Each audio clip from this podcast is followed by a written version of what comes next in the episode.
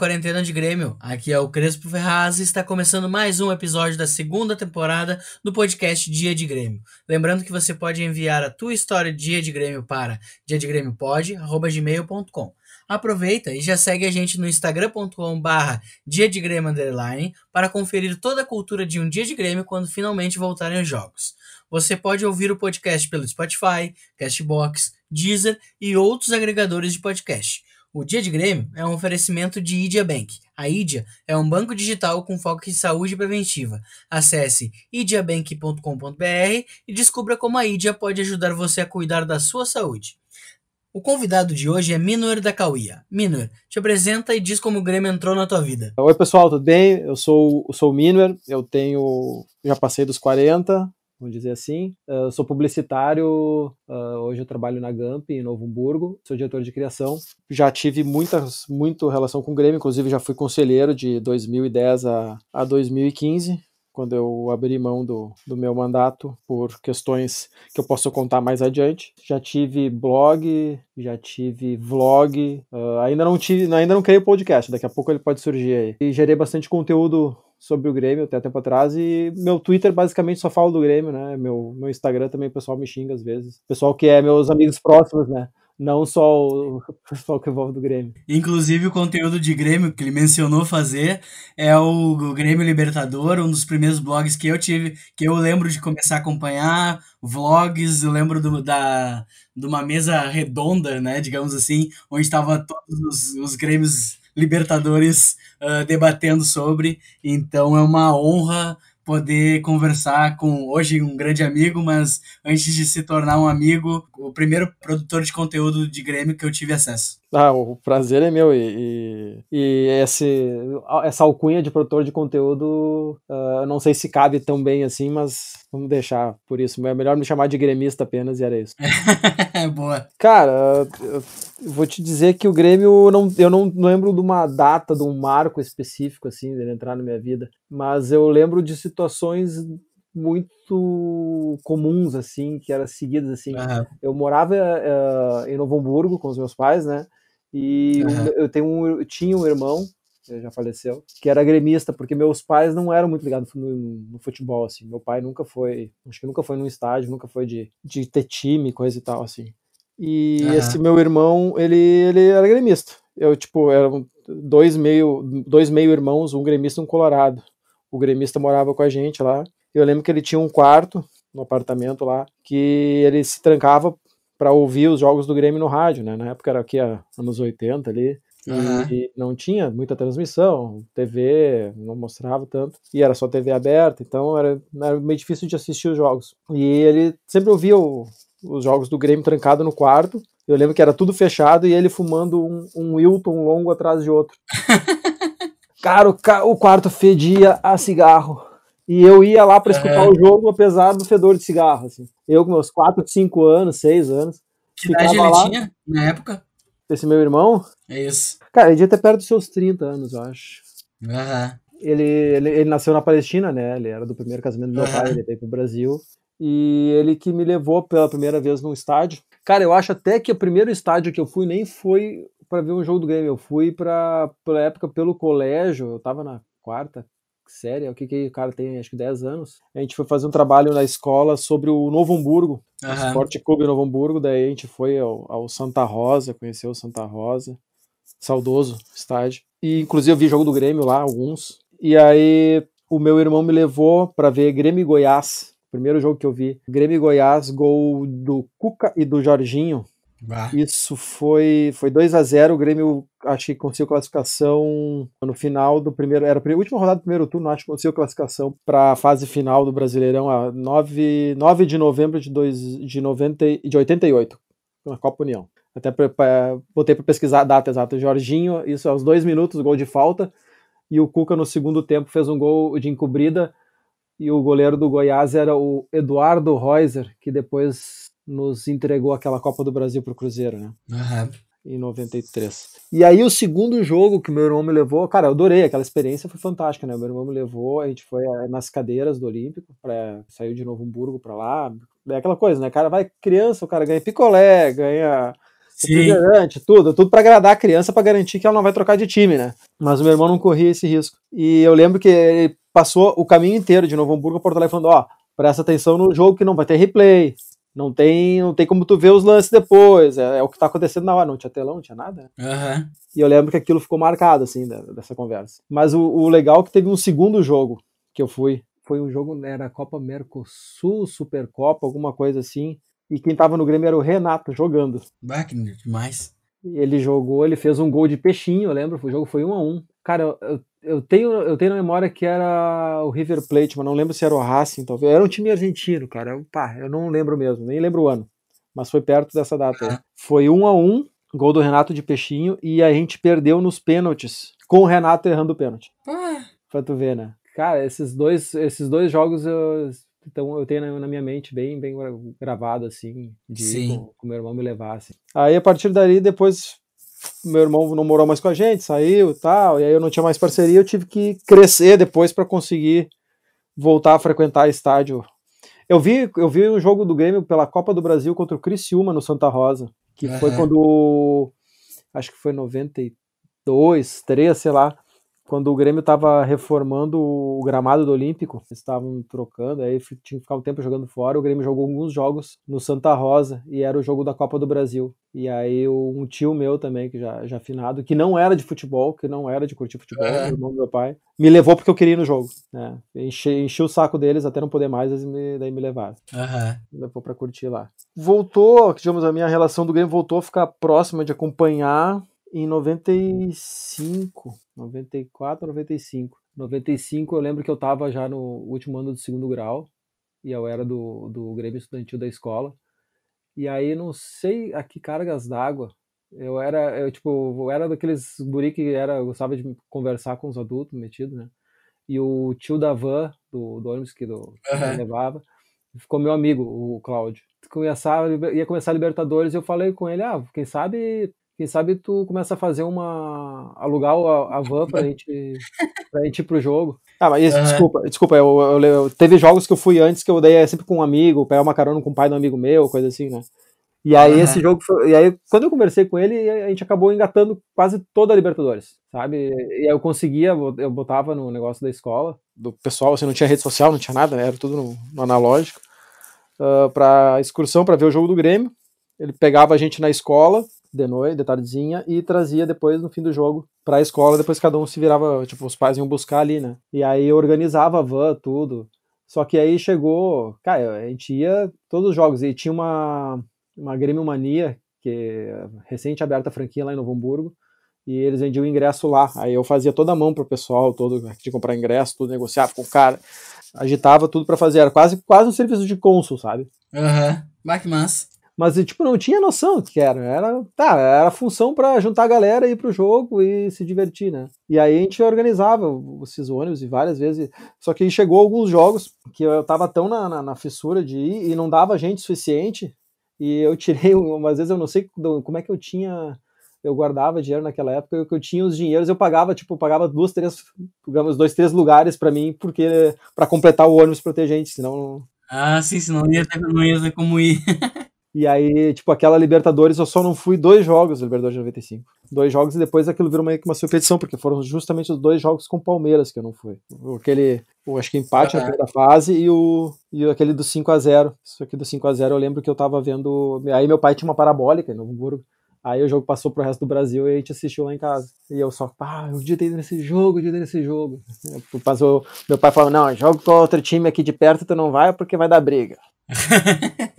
Aí eu não ia, não deixava, né? Não, não, não me coordenava, eu não, não, não dá para desobedecer também, né? Sim, aproveitando essa deixa assim que tu falou, né? Tirando o teu, o teu irmão, não, ti, não tinha mais nenhum gremista atuante na tua família, né? Não, mas nem, nem, nem digo atuante, não tinha nenhum gremista mesmo na família, porque meu pai e minha mãe não tem time. Como é que é ser uh, um gremista fanático numa família que não tem nenhum uma pessoa que possa vir a, a sentir na pele o que, que é esse teu, digamos assim, vício? Cara, eu não, eu não sei, eu vejo como natural, assim, eu não, eu não Uh, como eu não tinha, não, teve, não tinha influência futebolística, assim, e foi um gosto que eu peguei, digamos, por conta, eu não, não, não tinha. Claro, dificultava, tipo, não tinha assunto em casa, né? Não, não podia, não tinha com quem falar sobre futebol em casa. Mas na, quando o cara é adolescente, pré-adolescente, o cara também não gosta de conversar com ninguém dentro de casa, né? O cara gosta de se trancar no quarto, ver TV e era isso, né? Aí então tranquilo, é normal. Uh, mas depois, depois, uh, e, pois é, meu pai, até os dias a gente não, não falava de futebol, falava assim, meu pai odiava, odiava o Corinthians, né? Ele adorava ver o Corinthians uhum. se trepar. Mas uh, ele, ele sempre pegava no meu pé quando eu ficava nervoso vendo o jogo e tal. Ele me xingava assim, cara, tu tem algum parente ali jogando? Eu falei, não, pai, não tenho parente tu vai ganhar dinheiro, claro, não tinha aposta naquela época, tu vai ganhar dinheiro para por se o Grêmio ganhar ou perder? Não, pai, não vou. Mas então o que, tu tá ficando nervoso? Por que que tu fica assim? Não sei o que. Eu falei, pá, daí, daí eu comecei a desdobrar o velho. Cara, pense, assim, eu fico feliz se o Grêmio ganha. Tu tem que torcer pela minha felicidade, pai. Daí eu fui amolecendo ele, né? Mas era assim, não, não, tipo, o meu pai, eu acho que eu peguei um pouco da superstição do meu pai, né? Que pai era supersticioso pra caramba, né? Eu até uhum. contei, no, contei no Twitter esses dias a, que na final da Copa de 94, a né, seleção brasileira, né? O pai passou o jogo inteiro dormindo, porque uhum. ele, também, quando ele, ele evitava, se ele sabia que ia ficar nervoso, ele não assistia o jogo, né? Ele Sim. torcia, ele torcia pro Brasil. Meu pai tinha uma teoria, sempre, sempre trouxe pra quem é mais perto. Se o, se o Novo Hamburgo jogar contra o Aimoré, eu vou torcer pro Novo Hamburgo. Agora se o Aimoré jogar cara... contra, contra o Juventude, eu vou torcer pro Aimoré, sabe? Ele tinha, ele ficava com essa brincadeira comigo assim. É um bom jeito de escolher um time pra torcer. É, eu, dependendo do jogo, ele olha, ah, o que tá mais perto, torço. E aí. Só que é torcida daquele jeito, né? De assistir, né? Sim. E aí, aquela final da Copa de 94, o pai ficou trancado no quarto, dormindo o jogo inteiro. Aí passou a prorrogação, eu deitado na sala, olhando o jogo, que eu deitava no, no chão na frente da TV, assim, deitava de, de ficar travado, assim, braço cruzado, tudo sem, sem mudar a posição. E aí começou os pênaltis, a Itália errou primeiro, eu acho. E aí nisso o pai entra na sala. Ele acordou, ah, como é que tá? Não sei o que. Eu falei, ah, tá assim, assado, pai. Aí o Márcio Santos bateu o pênalti, errou. Eu olhei para ele assim. Falei, ô pai, tu não quer voltar pro quarto? Eu só falei isso. Cara, eu acho que ele nunca me xingou tanto na vida. Tu tá chamando de pé frio, tu não sei o que, me xingou de tudo que era nome. Aí o cara da Itália bateu, fez o gol, ele levantou sozinho, foi pro quarto, só saiu depois que acabou. Já que estão pedindo. é, é, né, não vou dar sorte pro azar, né? Não vou arriscar. E aí isso veio, tem a ver com aquela superstição que eu falei do Palmeiras, cara. Eu lembro que eu, eu sempre falava assim, ah, o Grêmio ganhou aquela Copa de, de, de Libertadores de 95 e eu, eu não fui nos jogos com o Palmeiras. E aí depois uh, o Grêmio uh, não pegou mais o Palmeiras, mata-mata, quando pegava mata-mata ou eliminava. Aí quando eu fui no ano seguinte, ou foi no, foi no ano seguinte da Copa do Brasil, que o Grêmio. É, foi no ano seguinte, porque daí o Grêmio foi eliminado pela América de Cali e tinha jogo com o Palmeiras na mesma semana e priorizou a Copa do Brasil e foi eliminado pelo, naquela roubalheira que teve. E aí eu pensava assim, pô, mas daí eu me dei conta assim, quando, quando o Grêmio pega o Palmeiras, os caras são à toca, não sei o quê. Ou quando eu vou, o Grêmio até ganha o jogo, mas é eliminado no outro jogo, no, no jogo seguinte. E aí em 2016, Sim. 2016 ia ter Grêmio Palmeiras aqui. E eu ia no jogo, certo, tudo, né? Até pensando naquela superstição e tal. Aí no fim a minha filha ficou com febre. Minha filha tava com dois aninhos na época, ficou com febre. E aí a mulher falou: ah, vamos, vamos pra casa, vamos ficar com ela, não vai dar pra ir no jogo. Eu não, tudo bem, vamos. Aí assisti o jogo em casa. E fiquei quieto, né? Ah, não fui no jogo com o Palmeiras, será que tem alguma coisa a ver, né? Não tinha, não tinha ligado os pontos. Né? Aí quando é. o Grêmio classificou lá em São Paulo, com o um gol do Cebolinha lá, aquele 1x1, eu falei, só que falta a gente ganhar essa Copa do Brasil porque eu não fui no, né? Porque eu não fui no jogo com o Palmeiras. né? Fiz a relação. Dito e feito, ganhamos. Então, pá, não é possível, pronto, superstição. Nunca mais vou pegar. Não, mais. não posso mais jogo eliminatório com o Palmeiras, que aí a gente vai, vai ganhar. Daí até foi a brincadeira que eu fiz ano passado com o pessoal do Futitri, que é a turma que a gente joga bola na sexta-feira, né? Que eu tava uhum. no pré-jogo com o Palmeiras, assim, eu falei, pá, cara, nós vamos pegar o Palmeiras e eu tenho, e, tipo, e eram os jogos que eu tinha obrigação de ir, né? Porque era trabalho, tá fazendo lance para conteúdo para Amistel lá. Sim. 90 minutos. E aí eu até brinquei com, com o Lucas, falei para ele, ó, oh, cara, se o Grêmio passar do Palmeiras nessa, eu pago uma caixa de Amistel, porque sempre quando eu vou não dá certo. Sim, e aí, sim. Lembra? E aí a gente perdeu o jogo em casa, eu falei, olha só, que, não vai, nunca dá certo isso, né? E aí fomos para São Paulo como franco atirador e fizemos, demos aquela copada maravilhosa, aqueles 2 a 1 um no Pacaembu, que o Grêmio nunca tinha ganhado o Palmeiras no Pacaembu. E ainda que fez, quebrou aquele tabu junto, assim. Então aquela aquela aquela promessa não, pro Lucas não foi simplesmente uma promessa, foi tipo, teve toda uma bagagem de superstição atrás. Sim, eu, tipo, imagina, desde 95 carregando nas costas. Uh, mas, cara, foi, tipo, aquele, aquele jogo com o Palmeiras lá em São Paulo foi fantástico. Mas as grandes copadas, assim. E superstição é outra coisa que eu, que eu tinha superstição, que eu comecei daí. Nem lembro quando é que foi o ano 2006. 6, é. Eu comecei a ver jogos. Pegar, ah, vamos via viajar para ver jogos do Grêmio também. Comecei a fazer isso. Ah, vamos para. Juntava uns amigos, aí, tipo, o cara já tá, já tá independente financeiramente, já não tá embaixo do pai, já tá ganhando seu dinheirinho, fazendo seu, seu trabalho ali. E eu comecei a ir em jogos fora do Grêmio e, tipo, comecei a engrenar uma sequência assim que eu ganhava todos os jogos fora. Eu não perdia uhum. mais. ah, fora de casa eu tô invicto. Vou, e começava a escolher assim, bah, jogo decisivo para ir, né? Eu lembro que a gente, eu fui, meu jogo fora foi os amigos meus que tinham os parentes em Curitiba, eles ah, vamos lá ver Grêmio Atlético Paranaense lá no, no meio estádio ainda, não tava pronta a arena da Baixada. E aí uhum. a gente foi, foi ver que o Grêmio ganhou de 3 a 2 Maidana fez gol até nesse jogo, 2006. Era o Rômulo, tava no time, o centroavante. Uhum. A primeira vitória do Grêmio era na Embaixada. Ah, quer fuder, não sei o quê. Aí o outro jogo que eu fui, 2006, que eu passei um mês uh, trabalhando em São Paulo, eu fui ver Grêmio e Palmeiras no Parque Antártico. Só que, tipo, eu tava nas casa, na casa dos amigos, lá no Morumbi, eu tinha que atravessar um pedação de São Paulo, assim, sozinho, porque eu, o casal que eu tava, o casal de Colorados, e aí eles não iam ler. No jogo, eu não, deixa que eu me viro. Peguei dois ônibus, aí eu fui todo de preto, né, pra não parecer roupa do Grêmio, porque eu não sabia que a torcida do Grêmio era parceira da torcida do Palmeiras. Eu fui todo de preto, escondido. Depois que eu meio do ônibus, cheio de palmeirense no ônibus, eu me dou conta, cara, eu tô todo de preto, vão me confundir com o corintiano, pior ainda. Mas deu tudo certo. Eu abri um pouco o casaco quando eu cheguei lá perto do estádio. Os caras chegaram para mim: ah, não, tu é do gremista aqui, tudo bem, tá lá pro outro lado, processo, assim e tal. Foi bem, bem de boa, assim, recebido, assim. Os caras. Aí ali eu comecei a conhecer um pouco mais também desse negócio de, de torcidas irmãs e tal. E aí o Grêmio ganhou com 1x0 o gol do Hugo. E quando eles te viram de, de preto, eles fizeram alguma coisa ou tu. Ou só por tu ter aberto um pouquinho do casaco? Não, eu fiquei ressabiado, né? Eu comecei a me dar conta, assim, é melhor, é melhor me ver camisa do Grêmio camisa do, do, que confundir com o corintiano, né? Daí eu dei uma abridinha só pra garantir, assim, se, pra não dar, não dar ruim. E aí nessa, eu, pá, primeira vitória no, no, na Arena da Baixada, primeira vitória no Parque Antártico. Ah, tô, tô, tô, tô dando sorte nessas, pra essas quebras de tabus, tanto que a primeira no Pacaembu também ano passado, né? Nessas aí, o, a, o que deu o, gran, a grande, o grande, digamos, baque foi 2010, que o Grêmio perdeu pro, pro Santos na Copa do Brasil, né? Que teve aquele 4 a 3 louco aqui no Olímpico, que a gente achava que ia ganhar a Copa do Brasil. É, que a gente saiu perdendo, o Jonas errando o pênalti, depois a gente fez 4 a 2 e no finzinho o, o, o Robinho fez o terceiro deles aqui, daí eles tinham ganhado de um gol de diferença só. E aí eu fui para São Paulo, aí já tava meio que. Eu já tava mais uh, familiarizado com, com esse negócio de viagem e tal. Eu consegui uma turma lá de Novo Hamburgo também, que aí. E achando, bah, agora nós vamos ganhar do Santos, né? Eu tô com. Sobe sempre ganho, tô com o pé quente, não sei o quê. Aí tomamos 3x1 lá, caímos fora da Copa do Brasil.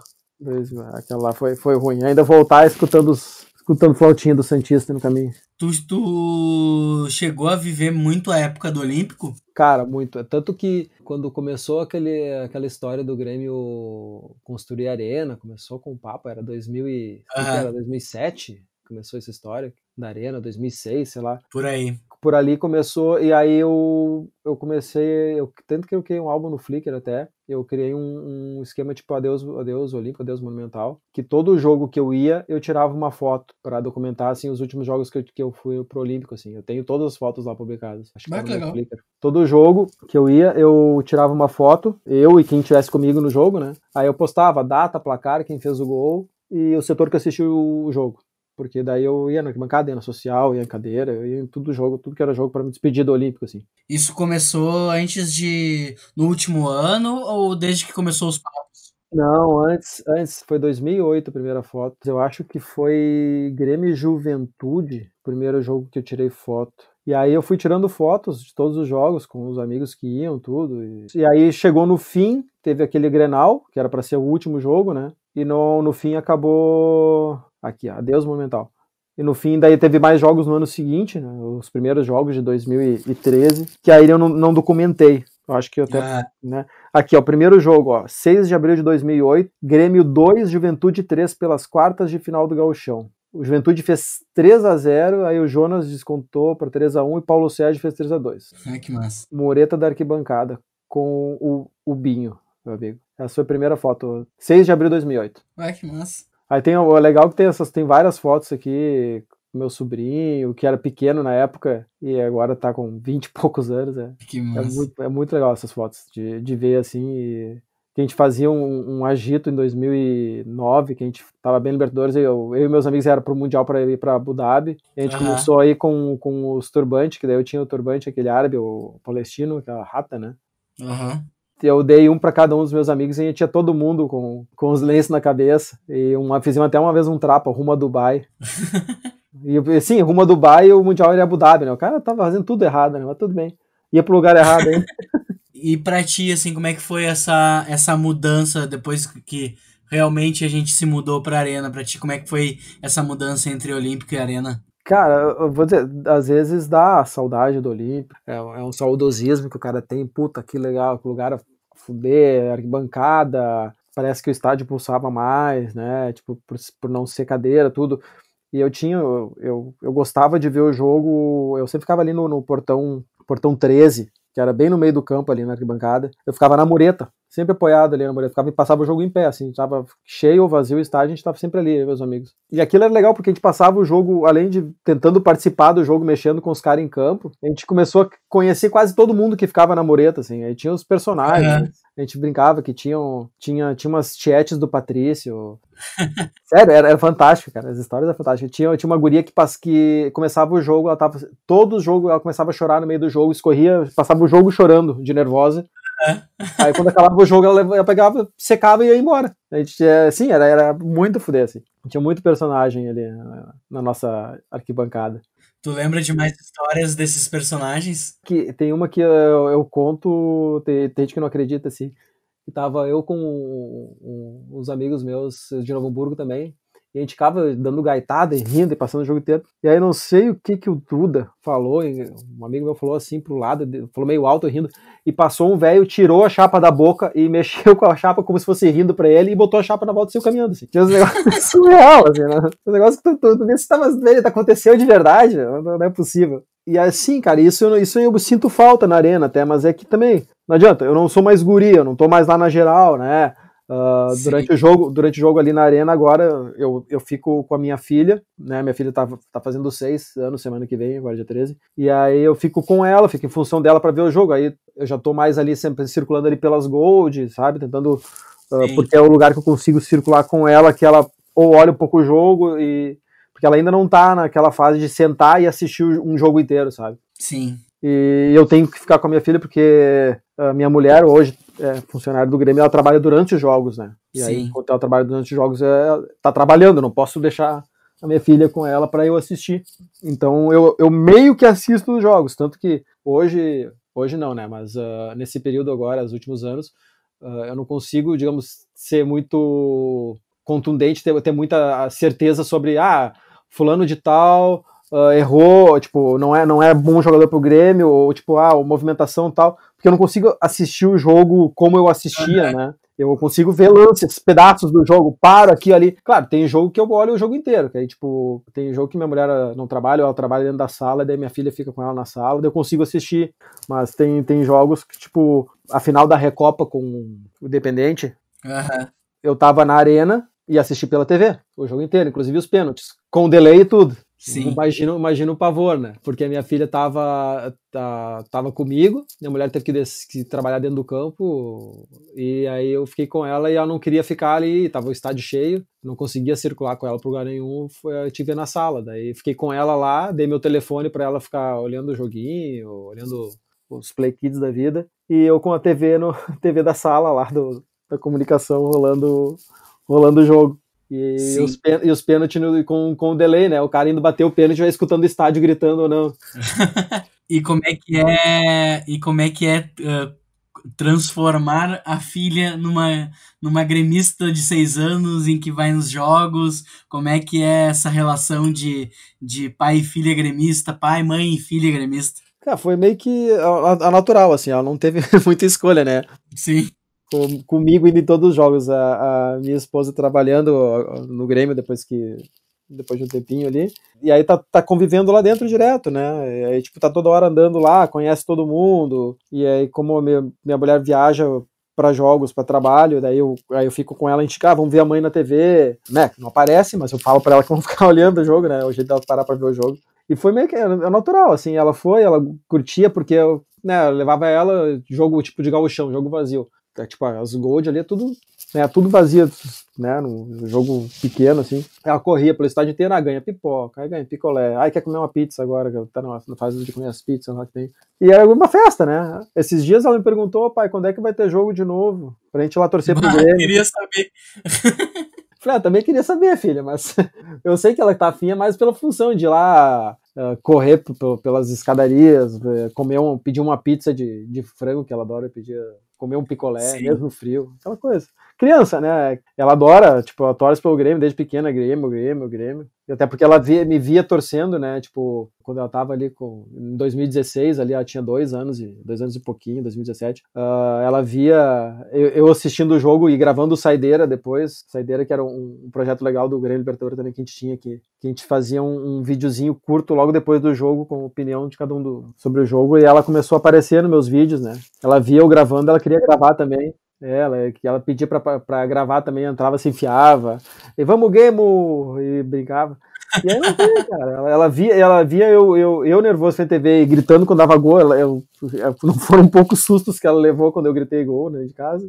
Sim. Normal, cara. Eu acho que ali, ali. Eu não sei se ela vai ser fanática, eu não, eu não, não sei se é uma, uma coisa natural, assim, mas o convívio dela desde pequena com, com o Grêmio criou uma, uma relação, assim, forte. Eu imagino que, que vai perdurar. Tu mencionou sobre o Grêmio Libertador, né? Que gravava saideira, ela participou e tal.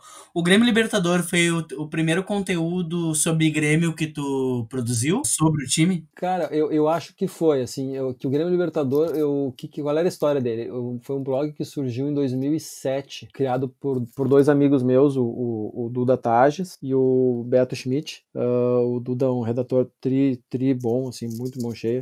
Acho que ele estava morando em São Paulo na época, e o Beto é o diretor de arte também, que eu conheci aqui, trabalhando trabalhando em ano 2000, sei lá que ano que foi isso. E eles criaram o blog com o nome de Grêmio Libertador porque eles queriam libertar o América do co-irmão, porque o co-irmão tinha sido campeão pela, pela primeira vez no ano anterior, né? E aí eles criaram o blog que eles diziam duraria enquanto durasse a participação do Grêmio na, naquela Libertadores, em 2007. Inclusive eles tinham um projeto de, uh, a final da Libertadores 2007, confirmando a conquista do título, ir até o Beira-Rio, mijar nas paredes do Beira-Rio para demarcar território. Eles tinham um projeto assim. Infelizmente não rolou, né? Aí eles criaram esse blog e eu acessava seguido, gostava de ler porque era, tinha um, não era um, um blog só falando sobre Grêmio, eu contava as histórias da vida e relacionadas ao Grêmio, assim, ah, que eu fazia, ah, eu fiz uma tatuagem, eu fiz não sei o quê. E era legal, assim, era, era leve, o conteúdo deles era, eu, do Duda é muito bom, né, a redação dele. E eu, eu gostava de assistir, de comentar, eu comentava, participava. Aí eu e alguns outros amigos também uh, começou, começamos a participar, escrever comentários, né. Aí quando o blog chegou ao seu fim, digamos, quando a gente perdeu pro Boca aqui por 2 a 0 e o blog chegaria ao fim, eles até fizeram um post de despedida, ah, nós vamos encerrar o blog, assim, não sei o quê. E aí eu e boa parte desses amigos começamos a me incomodar, eles, não, cara, mantém, o blog é bom, o conteúdo é bom, vocês são foda, blá, blá, blá. E aí o Duda falou assim, cara, eu não vou segurar essa bomba sozinho, então vocês, vocês querem que o blog continue, então vocês vão ajudar a manter ele. Aí o Duda Sim. convidou, naquela leva era eu, o Snell, que o Thiago Russell, que também é redator, eu não lembro mais quem foi naquela leva, que eram os comentaristas que participavam bastante do blog. E aí uh, a gente foi estrear, digamos, no domingo seguinte, a final da Libertadores, que foi o Grenal no Beira Rio, que o Grêmio ganhou de 2 a 0 os gols do Lúcio e do Diego Souza, né? Que tinha aquela piada, né? Que o, o Grêmio perdeu pro Boca, mas ganhou dos meia boca. Sim. que eles vieram encher o saco. E aí aquele Grenal, a gente queria. Aí o, Liber, o Grêmio Libertador virou Grêmio Libertadores 2.0, inclusive em homenagem ao placar do jogo. Tanto que eu tenho um e-mail até hoje, meu Gmail é Grêmio Libertador 2.0, arroba gmail.com. É meu e-mail pessoal, virou. e aí a gente entrou pro blog, aí começamos a gerar conteúdo ali, e o negócio foi meio que ganhando, ganhando corpo, ganhando tamanho. Aí depois a gente botou a página no Facebook. E era uma época que os blogs estavam muito em voga. Sim. Os outros blogs, o Sempre Imortal, o Azul Preto e Branco, eu comecei a conhecer muitos outros blogueiros do Grêmio. Ali por Sim. 2009, até a gente criou um, o Blog Grêmio. Eu conheci, tinha um, um, um blog chamado Imortal Tricolor, que era blogrêmio.blogspot.com, que era do Odorico Roman, vice-presidente campeão da América, né? Que ali eu conheci ele. E aí, nas, eh, depois que o Grêmio foi eliminado pelo, pelo Cruzeiro em 2009, a gente meio que. Não, foi antes de ser eliminado, a gente meio que criou, criou uma união dos blogs gremistas, o Blog Grêmio. Uhum. E aí a gente fez uma corrente pra, pelo, pelo TRI em 2009 e aí desandou. Aí não deu, perdemos lá pro Cruzeiro, aquela, aqueles jogos fatídicos, apanhando a brigada e tudo. E aí caiu o Grêmio. Caiu o Grêmio, não, caiu, caiu o Grêmio na, na, na Libertadores. A União, do, a União continuou, a União continuou. A gente tinha ações, tanto que a gente criou depois uh, o gremista do mês em 2011, a gente dava um prêmio para quem a gente elegia gremista do mês. Que uma vez eu, né, eu a gente elegeu o Filipão e o Grêmio foi eliminado, tomou do Palmeiras que 2 a 0 do Barcos. E eu tive que entrar no vestiário do Palmeiras depois do jogo para entregar a camisa para ele, ainda o lance, sei lá que site que mostrou, filmou assim, mostrou entregando para ele, Filipão todo constrangido assim, uhum. agradecendo. Ah, essa camisa eu vou dar pro meu filho. Tipo, o gremista do mês, já deu a entender, né? Então ele era gremista, não adianta. E, e eu não lembro porque Ah, eu conheci o Duker também nessa época. Sim. Conheci, conheci vários vários vários expoentes. E aí em 2009 ainda, aí foi uma coisa que eu fiz por conta e botei no, no, no Libertador. Eu fiz um vídeo depois que o Grêmio perdeu para o Cruzeiro lá e deu aquele rolo do Maxi Lopes lá com o Ed Carlos, acho, que ele teria chamado o cara de macaco, o macaquito, sei lá, aquela coisa toda. Sim. E aí fiz um vídeo assim motivacional e tal, né, para torcida, para chamar para o jogo, pro jogo da volta aqui. E aí o Duque entrou em contato comigo, eu nunca tinha conversado com ele, não sabia quem ele era. Eu, pá, que fudei. E o Duque falou assim: "Cara, o teu vídeo, o pessoal curtiu e pediram para tu tu me dar uma cópia dele que eles querem botar no vestiário pro time". Ah, que legal. E eu, pá, que do caralho, não sei o quê. O, o vídeo tá acho que tá no YouTube ainda hoje, tem 100 mil views, acho que na época torou, deu um boom de views assim. Mas, pai, eu ali eu fiquei, meu Deus, que a fuder, o negócio tomou proporções absurdas, né? Sim. E nisso, né, o, tipo, o blog foi crescendo tal, e tinha um, o, o, o Globo Esporte tinha um espaço para o espaço pros torcedores, né? Ter os seus, seus blogs de cada time na, na, página. O Duda tinha se candidatado para essa vaga e não, não rolou. Sim. E quem foi foi o Bonato, Christian Bonato escrevia bem pra caralho. Ali por, pelo fim de 2009, eu acho, não lembro direito as datas, o Bonato falou, pá, teve que abrir mão, não podia, era muito tempo, não ia continuar, e pediu indicações. Perguntou se alguém tava afim, daí eu, pá, não, não tô, é muito, é muito trabalho, não é remunerado. Cara, tu ganhava era um acesso globo.com, é um acesso pra, pra nada, né, na época. Mas deixa eu ver como é que funciona. Comecei a conversar com o Bonato e tal, ah, como é que funciona, assim, assado. E aí a gente foi trocando e-mail, dali a pouco eu já tava falando com o cara do, do globo.com e já me botaram para dentro lá, né? Tá, vamos lá, né? Vamos abraçar. Eu nunca achei que meu texto fosse, fosse muito bom, assim, mas ok. Aí no, entrei no Globo Esporte, fiquei ali, fiz, um, fiz alguns posts e na época teve o, acho que o lançamento da Arena. E nisso eu comecei a conhecer pelos blogs também dirigentes, né? Praz, Carlos Josias, que eles, eles uh, apesar de serem, não ser da geração deles, eles são pessoas que ficam antenadas muito em tecnologia, muito nessas. E tinham um, um negócio dentro do Grêmio que eles estavam tentando conhecer mais o pessoal das redes sociais naquela época, assim, tanto que eles criaram encontros lá no Olímpico ainda, convidando uh, blogueiros, eram blogueiros, não tinha, não eram redes sociais, eram blogueiros, quem tinha páginas que falavam sobre o Grêmio e tal. Uh, ali eu conheci o, outra boa parte do pessoal, do Grêmio Copeiro, que tinha o, o Charles Hansen, a Aline ali, Cardias, gremistões, assim. E ali eu fiz uma vez uma entrevista, pedi pro pessoal, falei assim, ah, ah, tinha muita desinformação em relação à arena, né? O pessoal não sabia qual é que era, daí eu falei com o Praz, Praz, se eu te mandar umas perguntas, tu me responde sobre a arena? E ele, não, tranquilamente tal. Aí eu fiz um post e falei assim, ó, mandem suas dúvidas que eu vou fazer uma entrevista com o Praz. Cara, aquilo me deu um trabalho do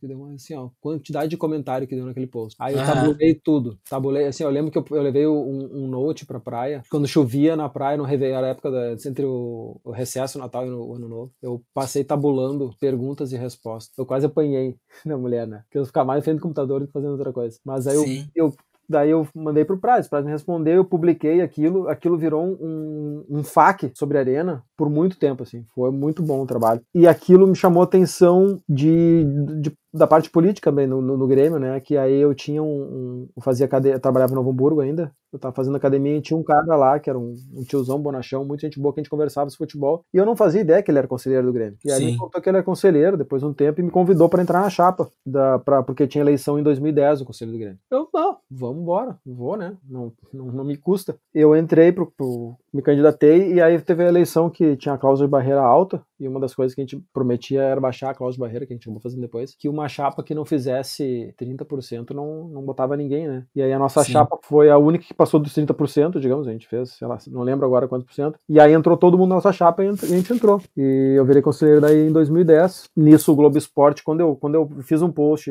confirmei minha candidatura, digamos assim, né? Eu fiz um post no Globo Esporte na sexta de manhã, eu já tava trabalhando em Porto Alegre aí. Eu fiz um post, ah, é a, última, a única vez que vocês vão ver eu falar de política aqui e tal, mas eu tô. Eu, eu vou cuidar para meus textos não serem influenciados por isso, mas eu tô, tô, entrando de candidato ao Conselho do Grêmio, numa chapa assim assado. Terminei de postar isso, era um pouco antes do almoço, eu lembro que era uma sexta-feira, e eu saí pro almoço, e eu tô no carro indo com, com os amigos, me toca o telefone do número 021. Eu falei, mas quem é que tá me ligando do Rio? Era o cara do Globo.com, falou assim uh, que eu nunca tinha me ligado, nunca tinha falado com o cara. Falou assim, assim assado, a gente derrubou o teu post, tá afastado, porque houve uma denúncia que tu tá fazendo uso político do, da página. Nossa senhora. É, era, é punk, assim. Não, ok. Tu indica alguém assim, assado. Eu falei, ah, cara, eu tenho, tenho eu tinha uns colunistas que eu botava o pessoal para me ajudar também para escrever de vez em quando. E eu indiquei para eles continuarem no meu lugar. E aí o cara falou assim: ah, se tu for eleito, tu não pode. não pode continuar no blog. Ok, prefiro ser conselheiro do que ser.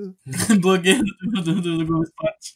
Mas ok. E aí, só que daí a gente tinha um, uma lista de e-mails de todos os, os, blogueiros de todos os clubes, né? E aí eu comentei isso, ó, galera, tô sendo afastado, assim, assado, beriboró. E nisso daí o, o, a pessoa que eu menos esperava, assim, que se eu contava, um monte de gente vai dizer que não, não é possível, que me chamou e falou assim, cara, assim, assado, ó, eu sou conselheiro do meu time, eu parece meu nome em tudo que é lugar, tu faz, tu, uh, se tu quiser comprar briga com eles, com o sorte para continuar, tu conta comigo, porque se, se, tu disser assim, ah, então se eu não posso, ninguém pode, então eu saio também. E era o, o um dos caras que é mais arriado o cara do Flamengo, o Arthur. Uhum. É um cara que é odiado ali na, por qualquer outro torcedor de outro clube, assim. E o cara foi muito Sim. gente boa. Cara, muito gente boa, assim. Ah, que legal. Aí eu falei pra ele, não, meu, tá de boa, não vou, não vou, não quero causar problema pra ninguém, e pra mim também, se eu, se eu sair do Globo Esporte não é problema, eu tô, se eu virar conselheiro e tal. Aí a gente Sim. ganhou. E aí o pessoal do Globo, do Libertador me chamou de volta. Quer continuar? Ah, volto, volto, vou ajudar.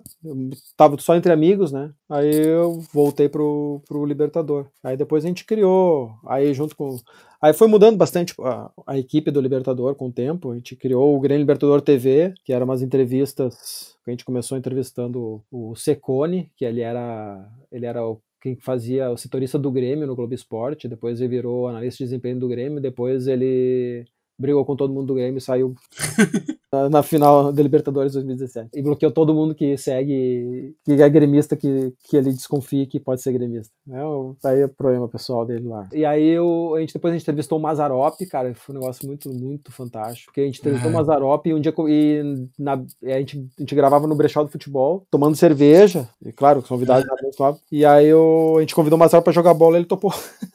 aí foi jogar, foi jogar bola com a gente lá no Planet a gente gravou, fez um, lance, até. Foi um dia de Grêmio e Bahia, jogavam fora. E ele jogou no gol mesmo? Ele jogou um pouco no gol, jogou na linha. Tem vídeo, cara, se tu procurar no. Não sei se tá no Vimeo ou tá no YouTube, no Mazarop Grêmio Libertador TV, assim. Tem um especial. Foi um especial sobre o Mazarop, sobre um pouco. A gente contou um pouco da carreira dele e depois é, a gente tem as cenas dele jogando bola com a gente. E como é que é jogar bola com, com um ídolo? Pá, é fantástico. Assim, eu já tinha. Eu já tinha jogado com Flecha, Tarcísio e Flecha uma vez. E depois a gente fez a mesma coisa que fez com o Mazarop, fez com o Flash. Ele foi jogar com a gente no Planet também. Cara, é, é demais, assim, é muito legal, cara. Não tem. Tu, tu, tu, o jogo vira uma brincadeira e tu vê o cara ali. Porra, o cara tava lá defendendo defendeu o pênalti da América de Cali, do jogo que salvou o Grêmio pro título da Libertadores 83 e tá aqui jogando comigo agora, sabe? E é o cara que eu, tipo, eu tinha a camisa do Mazarop quando era pequeno, né? Eu gostava de ser goleiro. Imagina o cara jogando comigo, né? Daí depois a gente entrevistou um monte de gente nesse Grêmio Libertadores TV. A gente até fez um debate presidencial para eleição que elegeu o COF, que eram três chapas, era a, a do COF, o Odoni e a do do Homero Bellini. Esse mesmo. Isso aí. E aí, só que daí eu tava eu tava trabalhando fora. É, foi, é, foi nessa eleição. A gente, a gente fez o primeiro, o primeiro, o primeiro debate web Aham. sobre a eleição do Grêmio, assim. Só que eu tava viajando, eu tava trabalhando em Taubaté, e é só que eu tava uh, correndo na produção, porque era eu que, do, do Libertador que tinha os contatos, né? Vamos falar com fulano. Aí eu, tipo, eu tinha um contato próximo com o Bellini, eu falei com ele pra ele ir. Ele, ah, vou ver. E aí eles tiveram um, um outro debate naquele dia de manhã, parece. Foi, e aí tinha sido o Koff, o Bellini e o, e o Odoni participando, e o Bellini conversou com o Koff, e o Koff falou, ah, não, eu não vou em debate nenhum hoje à tarde, não tô sabendo de nada. e aí o Bellini mandou pra assim, ah, não vou ir também. Eu, puta que pariu, né? E agora vai derrubar o debate. Daí eu falei com, sei lá quem, ah, não lembro agora. E aí, não, não, o, o Koff não vai, mas ele vai mandar o candidato a vice. E aí, eu não, beleza, vai mandar alguém. Aí eu procurei alguém da chapa do Odoni, não, não, se o, se o Koff, se não vai o cabeça, nós também não vamos mandar o cabeça. Então foi, vai o Antonini, que era candidato a vice do Odoni. E Aham. do Bellini eu não consegui mais, o cara não, não sei, eu, não, eu realmente não lembro, sabe? Eu, eu tava na função, era campanha eleitoral que eu tava trabalhando em Taubaté, e come, come um tempo do caramba, assim. E aí no fim foi o, o Romildo e o Antonini no debate, e a plaquinha mesa, o lugar do, da chapa do, do, do MGI, do Grêmio Independente, não, não foi preenchida, assim, quem conduziu o debate daí até foi o Thiago Russell. Cara, foi muito legal. Daí depois a gente passou um tempo sem fazer o Libertador TV, e aí a gente voltou depois em 2015, eu acho, 14. Foi nesse ano, a gente fez, fez alguns, a gente gravou, a gente conseguiu pela primeira vez um jogador que estivesse jogando no Grêmio na época, né? A gente gravou com o Dudu, foi muito legal. E depois a gente gravou com o Ramiro, umas duas, três semanas depois. E a gente já tinha gravado com o Dinho um pouco antes também. Aí naquela época a gente, a gente tinha mudado do, do Brechó pro, pro Box 21, que não, não existe mais, né? Que era um, um outro amigo, um gremistão, assim. Pá, ele foi muito legal. E né, logo depois disso, daí morreu o Grêmio do TV, porque também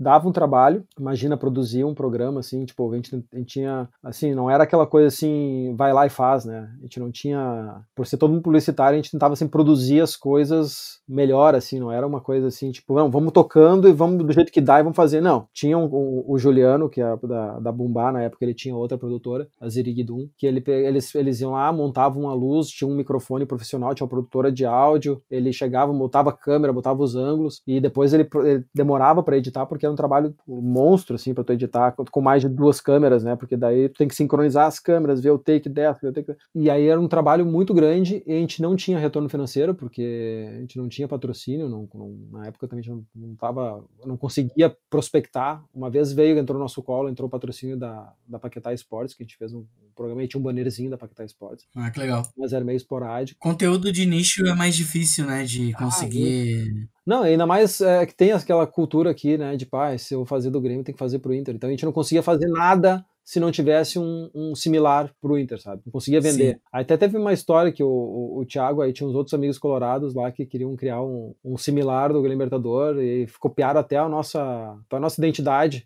e fizeram lá um alambrado colorado lá, que daí Sim. eles iam fazer o deles lá e de fazer o nosso, só que daí na hora de comercializar iam tentar. Daí, ah, a gente quer vender o Grêmio. Ah, a gente precisa do Inter. Ah, do Inter tem aquilo lá, ó. É bem menor, é bem, né? Tem, tem aquilo lá. A gente pode negociar.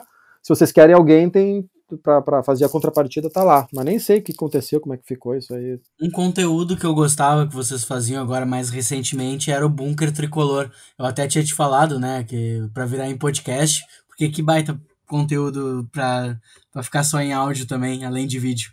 Pois é. É, o, o Bunker já, já tinha saído do, do Grêmio Libertador, né? Eu tinha.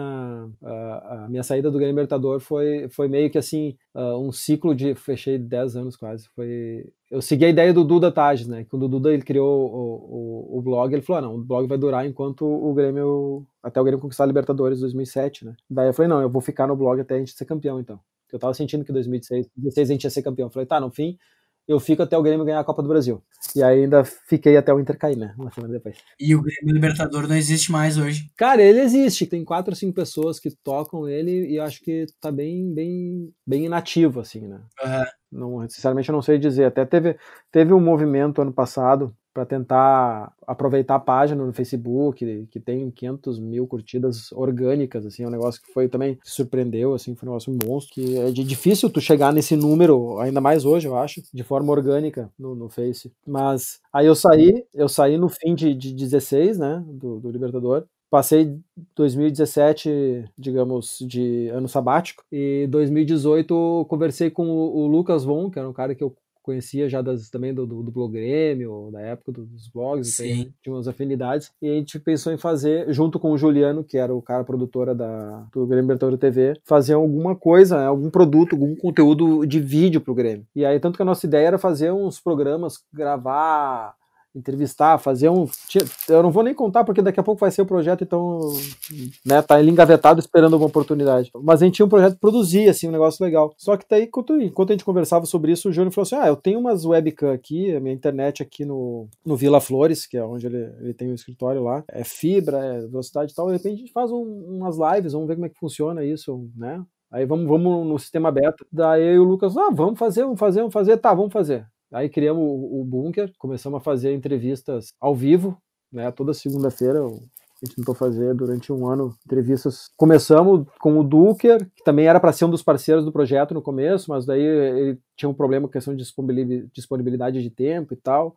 Aí no fim ficou aí o Lucas, mas o, o Duker foi o nosso primeiro convidado. E o primeiro programa foi, foi assim: a internet oscilando, não tinha é. microfone de, de lapela, era, parecia que a gente estava falando dentro do banheiro, o áudio, mas aí a gente foi evoluindo com o tempo, aí, ah, compra um microfonezinho aqui, melhora a câmera, daí a gente começou a levar alguns convidados legais, levamos o Rodrigo Adams, uh, o Oliveski, o Márcio Neves, aí dali a pouco foi o Odorico Roman, foi o Price, foi o, Dr. Saul Perchevski. Um dia a gente, a gente tava difícil de batalhar convidado, assim, o, o Lucas pegou o Uber, eu pra ir pra casa dele, eu peguei um pra mim. E aí o Uber que ele pegou, ele tava conversando com o cara, falando assim, é, pois é, assim, assado. Ele, ah, meu, eu jogo com o TT, Furacão TT, ele joga comigo bola lá na, na quadra tal, assim, dia de semana, pega o telefone dele, fala com ele aí, não sei o quê. E aí o Lucas pegou o telefone e falou com o, Pablo Bueno, aquele que é o empresário dele, lá que o pessoal falou que ele que, que fez toda a função aí, também tem outro jogador dele que tá em rolo para de renovação, que é o Ferreirinho, eu acho, né? Na semana seguinte tava lá o Furacão, o TT no nosso programa, com o Pablo junto, ele é padrinho do filho do Pablo, uma coisa assim, são, são parentes, são bem próximos, assim. Foi, tipo, um programa que a gente pensava, ah, vamos pegar um cara agora que tá surgindo, jogador do Grêmio, mas vou dizer que não foi, assim, o, o bicho, até porque diferente de um, de um dirigente e, de alguém de comunicação, que nem o, até o Rafael Serra também foi, o, o Nabinger também, que era, fazia, uh, cobria a dupla Grenal aqui. O jogador não tem muito assunto, né, cara? Tu não consegue extrair do cara, ele não fala bem, ele é tímido. A gente conseguiu que ele deixasse monossilábico quando a gente falou um pouquinho de jogar videogame, sabe? Que é mais do universo dele, assim, mas é muito tímido, assim não tem muito, muita cultura do, do, time que a gente torce, né? Muita cultura de Grêmio, então. E, tipo, eles estão mais ariscos também, né? Eles estão mais no, no, mundinho deles. O jogador, ele, ele é mais fechado porque ele sabe que muita gente, grande parte de quem se aproxima deles é mais por interesse, né? Sim. E aí os caras já se fecham mais, se ficam no círculo de amizade deles, assim. E aí foi, daí a gente foi gravando, assim, daí dali a pouco a gente deu umas folgadas, aí pintou um negócio da gente poder, ah, na parceria com a Personal Turismo, e fazer o jogo do Grêmio com o River em Buenos Aires. E a gente conseguiu, eles bancar, a gente negociou um pacote para aí, fomos nós três, eu, o Juliano e o Lucas, fizemos um especial do jogo lá, que a gente ganhou de 1x0, aquele gol do Michel. Caralho, aquele jogo, aquela copada linda. E aí no fim do ano a gente, depois de também muito muito tentar, a gente conseguiu conversar com o Renato. Ah, que legal. Foi e foi a gente conseguiu gravar no CT, foi muito foi muito legal porque assim, foram dois, dois dias assim, porque tava na época da renovação ou não renovação do Renato. Uhum. A gente conseguiu através dos nossos contatos lá dentro marcar, daí o cara falou: "Não, fala com o, o JP Fontoura, assessor de imprensa, que disse que eu disse que o Renato vai falar com eles vai falar com vocês. Eu, tá, falei com o JP, cheguei no dia lá, eu, aí ele montou uma salinha tem uma salinha que eles deixam pronto para fazer, o pessoal faz conteúdo, entrevista, não é a sala de imprensa, é uma outra do outro lado, lá dentro do CT. Deixou, a gente montou os banners, botou umas cadeiras, preparamos uma câmera, tudo, e ficamos assim, ah, daí, falou, daí o cara falou assim, não, o Renato tá em reunião, e antes de ir pro treino ele passa aqui. Ele, tá, mas vai Sim. dar tempo? Não, vai dar. E a reunião se prolongava, a reunião se prolongava. E era a reunião tratando da renovação dele, assim. A gente tava, tava chegando na, na arena, pra, pra, na arena não, no CT, e escutando o rádio, o rádio falou: é, o Renato entrou em reunião para renovação agora, para ver, não sei o que definição disso. E pronto, agora vai demorar, né? Dito e feito. E ficamos lá. Dali a pouco o JP veio: olha, o Renato vai. A reunião atrasou, o treino tá começando sem o Renato e ele vai pro campo depois da reunião. Sim. Então vocês podem esperar para falar com ele depois, depois do treino. Tá, tá bom. Daí, inclusive, se vocês quiserem ir acompanhar o treino lá, podem ir. Daí tá, não tem o que fazer, vamos lá. Saímos, fizemos uma volta toda no, no CT, uma volta enorme para chegar nos campos, por não, pass pra não passar pela arte dos jogadores, né? E a gente parado lá fora com a imprensa, tudo no meio da imprensa, né? A gente fazia parte da imprensa na história, na hora, na hora. Dali a pouco, uh, a gente vê na, na salinha do, da vice-presidência, da presidência, lá, que, que é no outro canto, o Renato saindo entrou pro vestiário. Nisso, o pessoal da imprensa começou a se meio que se montar, alguém falou assim, ah, não, vamos lá que vai ter coletiva. Venceu todo mundo pra coletiva, assim, nós, tá, não, vamos ficar vendo o treino, vamos pra lá, vamos pra lá, né? E aí a gente saiu, foi pra coletiva e a gente chegou na coletiva, e nisso o, o até o Romildo, que tinha sido entrevistado pela, da gente, passou pra gente, ô, oh, Miner, ô, Lucas, aí, cumprimentou também, sentou pra coletiva anunciando a renovação do Renato. E nós, pá, olha só, né, estamos aqui na, na, na, na, hora certa, no lugar certo, só no nosso programa que não vai rolar. Tanto que daí eu, depois o, o JP falou assim, olha, cara, assim, ó, hoje não vai dar, vai acabar o treino, o Renato não vai querer fazer entrevista e tal. Se querem, vocês podem vir amanhã ou podem vir depois. Aí o Juliano tinha um problema que ele ia viajar para trabalho. Aí a gente ficou a noite inteira discutindo horários e tudo se dava. E no fim, não, vamos sexta-feira, fim de tarde, vamos embora, vamos embora, vamos embora. E aí a gente Sim. marcou, e aí o, o, o Renato nos recebeu na, na, sala do presidente, onde ele assinou a renovação, onde acertou a renovação. Ah, que demais. Da presidência da, lá no CT, né? E a gente gravou com ele lá. Uau, foi muito legal, assim. Tipo, e, e o tempo passou muito rápido, né? Como é que é conviver um pouquinho com, com o Renato Portaluppi? Cara, eu, eu vou te dizer assim, uh, uh, hoje talvez eu fizesse, provavelmente fizesse perguntas diferentes, tá, até uma abordagem diferente, porque a gente meio que foi pensando assim, tá, vamos falar da renovação, vamos falar como é que foi, daqui a pouco a gente tem que fazer um programa mais atemporal, a gente fez umas perguntas meio abertas, assim, só que daí ele acabou respondendo uma, umas respostas meio padrão, assim, muita coisa parecida com o que tu ouve de coletiva dele, né? Ele não foi, tipo, a gente não chegou assim, ah, é o Renato que a gente entrevistou, é, é o Renato da intimidade, é o Renato verdadeiro, tipo, é o Renato que todo mundo vê na imprensa ali, o que, que ele tá falando, assim, normal, nada muito diferente, assim, sabe? Mas é, tipo, simpático, solícito, aquela coisa. Conversou na boa, brincou com a gente, inclusive, quando ele chegou assim, ah, não sei o que, do, do óculos escuro de alguém, ou da camisa, sei lá. É, de, é muito boa, assim, é muito, muito, muito legal, assim, tu, tu tá num ambiente importante, né, na sala da presidência, assim, com o Renato ali, podendo conversar Sim. com ele e ele te responder, né? Na, na... Ah, foi, foi, uma experiência, assim, tipo, quando a gente acabou o programa, assim, a gravação, assim, a gente tava em êxtase. Assim. Então, depois dessa história maravilhosa sobre como é conviver com o Renato, sobre como surgiu o Grêmio Libertador, como é produzir conteúdo de Grêmio e um pouquinho da história de como tu se tornou gremista, podemos ir para a segunda parte do podcast, que é Dias de Grêmio Inesquecíveis. Esse pode ser o dia de Grêmio que tu vai pro estádio ou simplesmente o dia de Grêmio que tu viu na TV, mas por algum motivo foi inesquecível. Então pode começar a contar. Cara, vamos, vamos começar de mais recente, de repente, então, né? Uhum. Cara, Lanús, né? Foi um jogo foi muito a fuder. Passar aquele dia, assim, dia em Buenos Aires com, com, com a galera enlouquecida. Eu fui num, fui num esquema da. Depois que eu descobri, né, que era uh, tinha um negócio de fãs, aí tava, tava no meu voo, tava o Caio Ribeiro, que teve uma matéria da, da Globo depois junto. Uh, e no meu ônibus indo pro estádio. Quando, cara, quando a gente chegou pra quase descer do ônibus no, no estádio lá em Lanús, o cara falou assim: Ah, meu irmão vai ser Capitão América hoje. Daí eu olhei pro cara assim: Meu Deus, o irmão do Jeromel tava no meu ônibus, cara. Ah, que poder. Muito poder. Tirei foto com ele tudo, né? É muito, muito legal, assim. E aí, o jogo, né, cara? Não tem. Aquela, aquela noite, aquele dia, assim, foi demais. Eu, claro, eu peguei folga no trabalho né, naquele dia, só que eu não consegui folga no dia seguinte, né?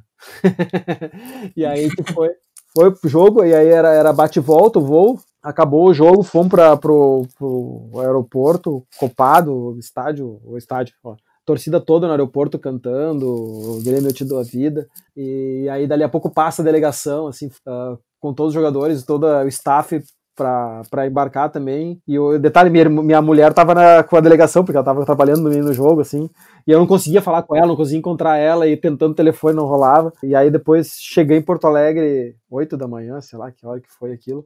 Passei em casa, tomei o banho, minha filha estava na minha, minha sogra, né? Tomei o banho, fui pro trabalho. Não, não mentira, isso é, foi outro jogo. Esse da Libertadores a gente chegou, daí eu consegui encontrar minha mulher no aeroporto, porque os voos chegaram juntos aqui de manhã, né? Uhum. E ela tinha que ir pra arena porque ia ter recepção do time, não sei o quê. Eu falei, ah, vou contigo, não vou pro trabalho, né? Uh, sem banho, sem nada, né? Fui, fui, fiquei Sim. lá um pouco com ela na arena e aí a delegação, o voo para descer, aí até o pessoal descer e aquela função que tomou conta da Sertório, da farrapas de Porto Alegre, enquanto o ônibus dava volta por Porto Alegre, assim, multidão.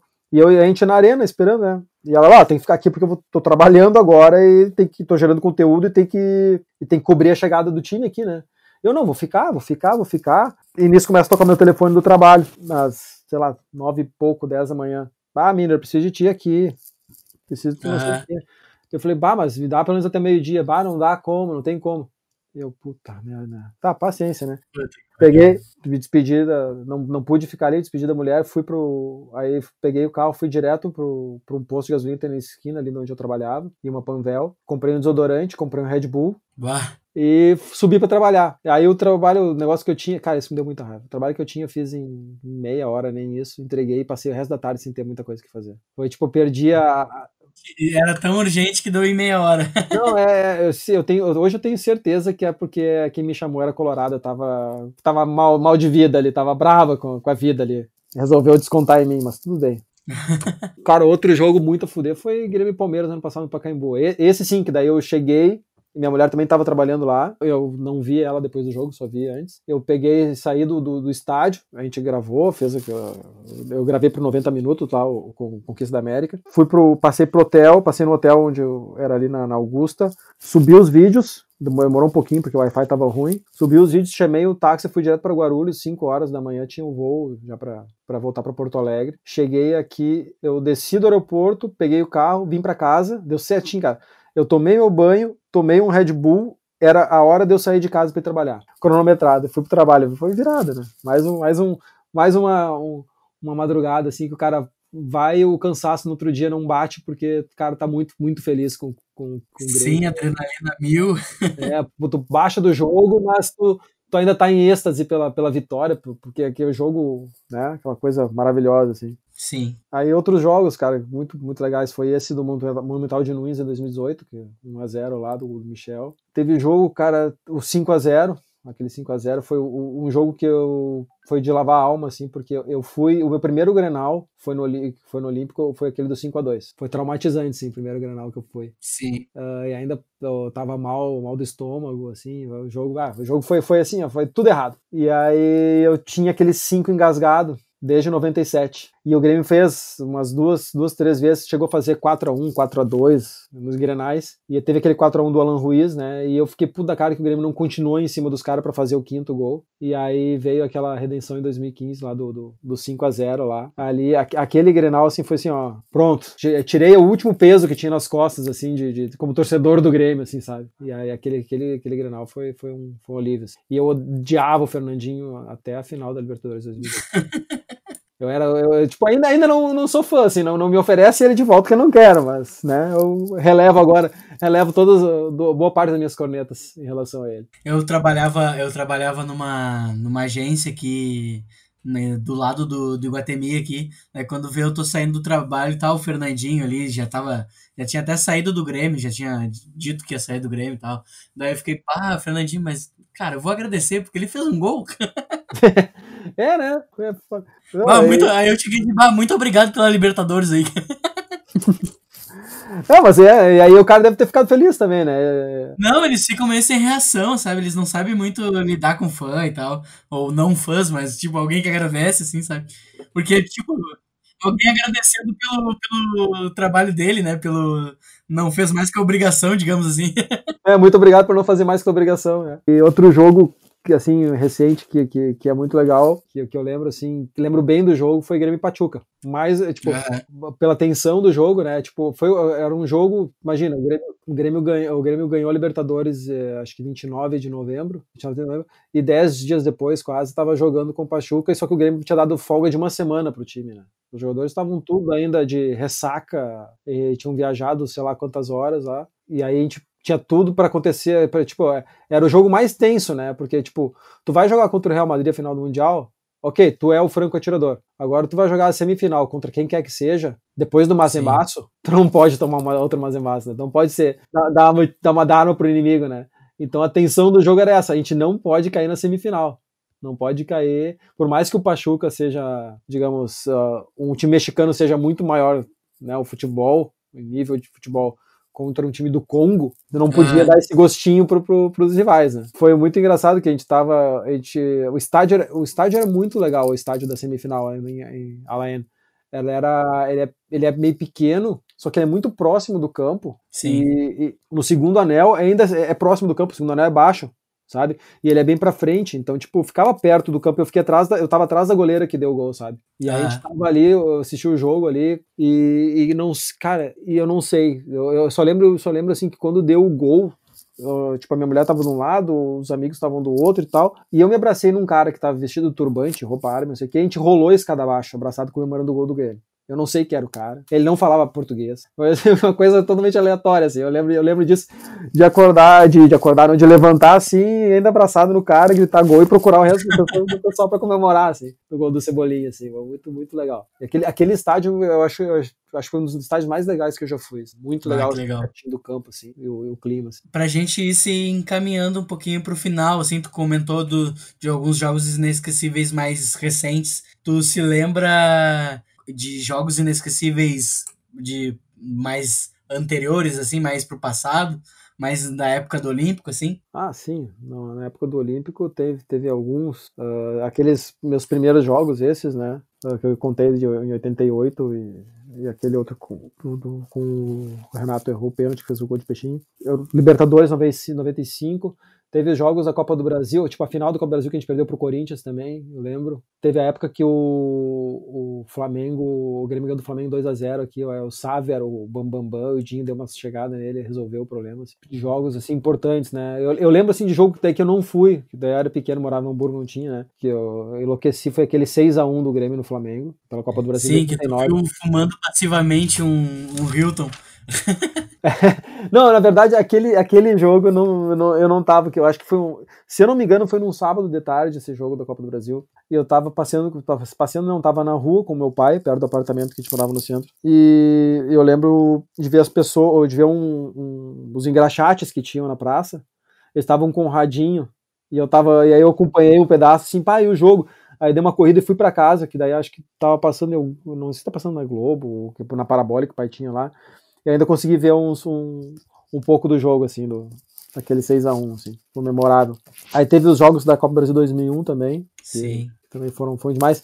Inclusive, eu fui em toda a Copa do Brasil, aquela, só não fui na final, porque eu não era sócio, né? E aí tinha que comprar ingresso, Sim. era Grêmio e Corinthians. E aí eu fui no sábado de manhã, eu e um amigo meu. A gente saiu de Novo Hamburgo, ah, vamos sair, sei lá, 7, 8 da manhã, vamos lá pro Olímpico Paraná fila para comprar ingresso, que eram os últimos, os últimos ingressos à venda.